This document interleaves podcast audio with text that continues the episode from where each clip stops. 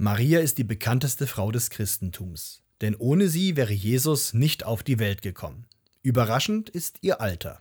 Wenn wir den kulturhistorischen äh, Hintergrund anschauen, war sie vielleicht erst 12, 13, 14 Jahre alt. Zu der Zeit wurden junge Mädchen eben auch schon verlobt und dann auch verheiratet.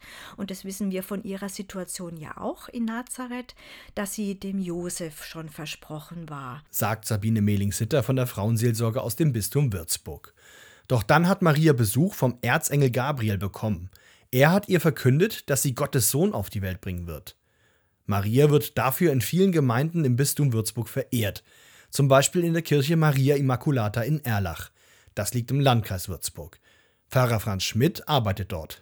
Wir haben da am 8. Dezember eben das Patrozinium Maria Immaculata in der Erinnerung an daran, dass sie gezeugt wurde von ihren Eltern und von diesem ersten Lebenszeichen an oder diesem ersten Lebensmoment an ist ja der Glaube, dass sie von aller Schuld, aller Erbschuld bewahrt geblieben ist. Die Gemeinde feiert also nicht Marias Geburt, sondern ihre Zeugung. Franz Schmidt erklärt, was der umstrittene Begriff Erbschuld oder auch Erbsünde eigentlich bedeutet. Jeder, der geboren wird, kommt in die Welt, die, da muss man nicht weit gucken, nicht ideal ist und nicht frei ist von Schuld. Äh, jeden Tag geschehen schuldhafte äh, Dinge in der Welt. Laut dem christlichen Glauben belastet alle Menschen eine Art Schuld die kommt von Adam und Evas Ungehorsam. Davon befreit wird man durch die Taufe und den Glauben an Jesus.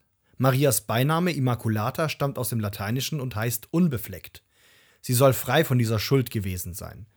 Damit wollte man wohl begründen, warum gerade sie als Gottesmutter ausgesucht wurde. An Heiligabend kommt Jesus auf die Welt. Maria bleibt immer an seiner Seite.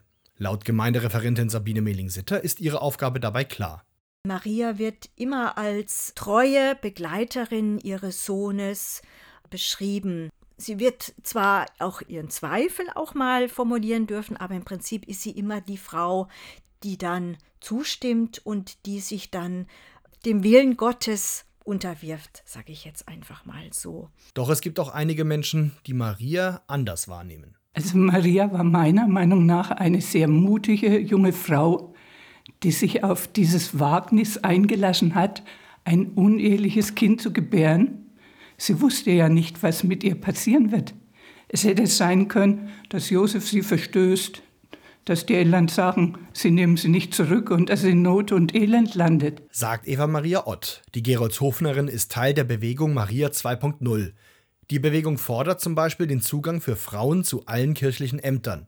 Auch Sabine Mehling-Sitter sieht in Maria mehr als die stille Frau. Also, dass sie nicht nur diese schweigende, treue Begleiterin war, sondern dass sie auch eine wichtige Person im Leben von Jesus war und dass sie tatsächlich auch durch diese Erfahrung, Mutter Gottes zu sein oder zu werden, dass ihr das eine Vision von, von einem möglichen, ich sag mal, Himmelreich auf Erden gegeben hat, die sie dann sicher auch beflügelt hat. Sie war sicher auch ansteckend dann mit ihrer Begeisterung dafür.